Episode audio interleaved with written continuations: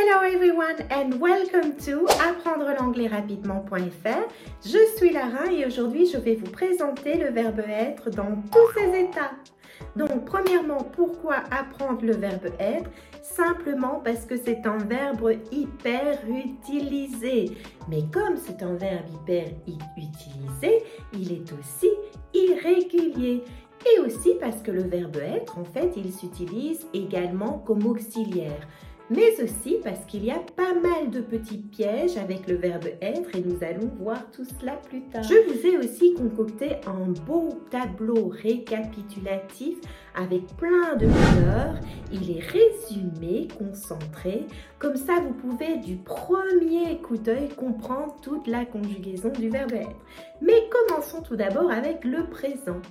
To be or not to be, that is the question, disait William Shakespeare. En effet, être ou ne pas être. Donc le verbe être, to be. Au présent, nous avons trois formes distinctes. La première forme avec I, I am, que je peux dire I'm. Et nous avons you, we, they, la même forme are. You are, we are, they are. Avec he, she, it, troisième personne du singulier, nous avons his, she's, it is. Et ne pas oublier le petit he, à i. Hein? He à la troisième personne, pas i, mais he. Si on veut mettre au négatif, très simple, on rajoute un petit note qui vient se caler là au milieu. Donc on dit I am not ou bien I'm not. You are not ou bien you aren't. Pas de aren't, mais bien you aren't. We aren't, they aren't. Avec he, nous avons he isn't, she isn't, it isn't. Si vous voulez poser une question, vous faites l'inversion. Am I? Are you? Is he? Is she? Et donc maintenant, passons à la conjugaison euh, du verbe être au prétérit. Au prétérit, nous avons seulement deux formes. I, he, she, it, vous utilisez was. I was, he was, she was, it was. Avec you, we, they, c'est-à-dire tout ce qui reste, euh, vous utilisez were. You were, we were, they were. Si vous voulez rajouter la forme négative, on rajoute le petit not. I was not, c'est-à-dire I wasn't. You were not, you weren't. He was not, he wasn't. Interrogatif, je fais l'inversion. Was I? Were you? Maintenant, il faut savoir que le verbe être est un verbe d'état. Donc, en général, vous n'utilisez pas les formes progressives, c'est-à-dire I am et pas I am being. I was et pas I was being. Sauf si vous utilisez une petite nuance de type B1, B2 que je vous ai expliqué dans mon article sur mon site. N'hésitez pas à aller voir apprendre l'anglais rapidement.fr. Maintenant, comment fait-on donc pour conjuguer euh, le verbe être au present perfect? Parce que vous avez le simple past, mais vous avez aussi le present perfect. Maintenant, la différence entre les deux, j'ai fait une vidéo là-dessus, c'est assez compliqué, il faudrait deux heures de mon temps, donc on va un peu laisser tomber. Mais là, on assume que vous savez que vous devez utiliser le present perfect.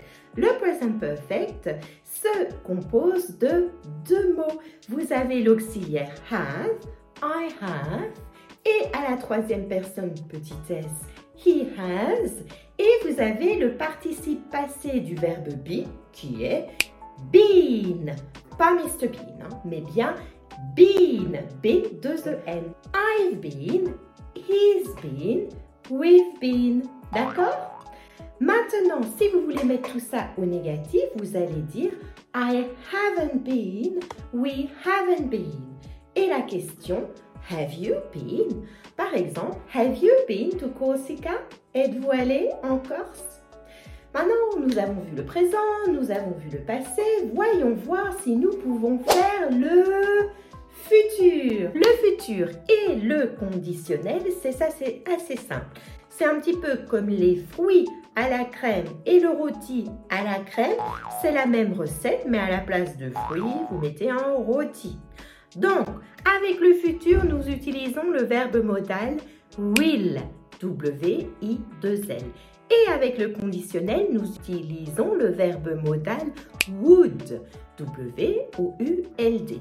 Et vous ne prononcez pas le L, donc vous dites would, comme le bois. Would. Alors comment ça se passe? Donc I will be, I'll be. Parce que le will, vous pouvez le raccourcir à l.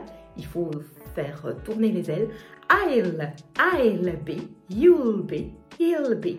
La bonne nouvelle, c'est que c'est pareil pour toutes les personnes. Avec le would, c'est pareil. I would be, I'd be, he'd be, they'd be. C'est pareil pour toutes les personnes. Au négatif, on va mettre en petit note. I will not be, I won't be. I would not be, I wouldn't be. Et c'est pareil pour toutes les personnes. Alors, question inversion. Will I be? Will you be? Would you be? Would they be? C'est facile, n'est-ce pas? Maintenant, voyons voir. Le futur avec will, il s'utilise quand vous parlez d'une action future au moment T et vous ne l'avez pas planifiée. Par exemple, vous dites euh, I'll call you tonight, euh, I'll get there ou bien I'll be there. Quand vous dites ça, vous n'avez pas planifié. Maintenant, voyons voir si vous avez planifié une action. Par exemple, vous allez voir votre grand-mère ce soir. Ça, c'est plutôt planifié. Hein. Vous ne dites pas sur le moment T, vous l'avez planifié. Donc, vous dites I'm going to be with my grandma tonight. Je vais être avec ma grand-mère ce soir. I'm going to be. Là, vous utilisez le fameux verbe être comme auxiliaire au présent. I'm, you're, his. Vous rajoutez le going to au milieu. I'm going to et la base verbale de be, c'est-à-dire le verbe be sans le tout. I'm going to be, you're going to be, he's going to be, we're going to be, they're going to be, patati patata. D'accord? Et vous pouvez également utiliser la version going to si vous parlez d'une prédiction. Par exemple, ça va être une super soirée ce soir. Vous entendez, en français, on le dit, ça va. Nous utilisons le going to. Donc, ça va être une super soirée ce soir. It's going to be a wonderful party tonight. It's going to be a wonderful party tonight. Là, je fais une prédiction sur le futur. Mais là, si vous voulez savoir tous les différents futurs, parce qu'il y en a tout un tas, je vous les ai expliqués dans une petite vidéo animée et vous pouvez la retrouver bien sûr sur mon site. Maintenant, voyons voir. Nous avons vu le présent, nous avons vu le passé, nous avons vu le futur. Ça, ce sont les temps évidemment principaux. Et je vous ai mis toutes les petites nuances de type B1, B2 sur l'article dans mon site. Maintenant, parlons un petit peu de l'impératif. L'impératif, c'est quand vous donnez une commande. Par exemple, si je dis à mes enfants, soyez bons à l'école, hein, et eh ben, je vais simplement dire, euh, c'est quoi l'impératif? Tout simple, tout simple. Be good, be good, sois bon. Et si je m'adresse à plusieurs personnes, ben, je vais dire, let's be happy, let's be happy, soyons heureux. Maintenant, voyons un petit peu voir toutes les circonstances dans lesquelles le verbe être est problématique en anglais, c'est-à-dire que si vous traduisez du français à l'anglais, vous allez vous gourer. En règle générale, vous vous gourez de toute façon. Hein. Mais voyons voir l'une à l'autre ces petits pièges que vous pouvez avoir. Et n'oubliez pas de rester jusqu'à la fin parce que je vais vous expliquer comment télécharger mon super tableau coloré que vous pouvez imprimer, vous pouvez mettre sur votre mur, vous pouvez garder comme référence et vous avez euh, la conjugaison du verbe être à tous les temps principaux. Comme ça, vous ne devez pas réfléchir tout le temps. Vous l'avez sous les yeux avec toutes les petites couleurs, tout résumé pour bien que ce soit efficace. La première situation, c'est quand nous donnons notre âge. Donc, je vais dire How old are you? Uh, how old? Are? How old are you? I'm 49. Donc, how old are you? Il s'agit bien du verbe être. Ensuite, si nous parlons du temps, je vais dire How is the weather? How is the weather? How's the weather? Ou bien What's the weather like? What's the weather like? What's the weather like? Quel temps fait-il? Verbe être. Ensuite, si j'exprime la honte, la honte, I'm ashamed. Donc en français, on va dire j'ai honte, mais en anglais, on va bien utiliser le verbe être. Également, si vous avez faim ou soif, vous dites I'm thirsty, I'm hungry. I'm thirsty, I'm hungry. Si vous parlez de vos peurs en anglais, vous dites I'm afraid, ou bien pire, I'm scared of. I'm scared of him. I'm afraid of being late. J'ai peur d'avoir d'être en retard. Donc là, vous utilisez le verbe être. Si vous parlez de vos habitudes en anglais, vous dites j'ai l'habitude de. Vous allez dire I'm used to, le verbe en ing. Hein, euh, I'm used to uh, dancing every Friday night. J'ai l'habitude de danser le vendredi soir. Donc là, vous allez bien utiliser I'm. I'm used to. Quand vous demandez ce qui ne va pas en anglais, vous dites What's wrong? What is? What's wrong? Ok? Ou bien si vous aimez bien Bugs Bunny, euh, What's up? What's up, doctor? Donc What's up? What's wrong? C'est bien le verbe être. Si vous voulez dire que vous avez tort ou que vous avez raison, d'accord? J'ai raison. I'm right. I'm right. Et très rarement, vous allez dire que vous avez tort, euh, mais si vous dites I'm wrong. I'm wrong bien le verbe être. Si vous avez froid ou chaud, vous allez dire I'm hot, I'm hot, I'm cold, I'm cold. Donc là, pareil, vous utilisez le verbe être pour dire que vous avez froid ou chaud. Et si vous mourrez de faim, qu'est-ce que vous allez dire?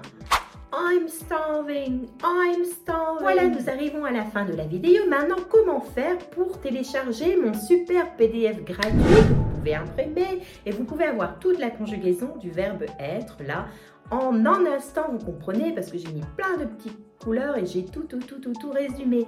Eh bien, vous allez sur mon site apprendre l'anglais rapidement.fr et vous regardez l'article Le verbe être en anglais. Vous pouvez également cliquer sur le lien ci-dessous et vous pourrez télécharger le PDF de là. Donc, j'espère que cela vous a plu. N'oubliez pas de liker de vous abonner. Et je vous dis à la prochaine fois. Happy English Learning! Bye bye for now!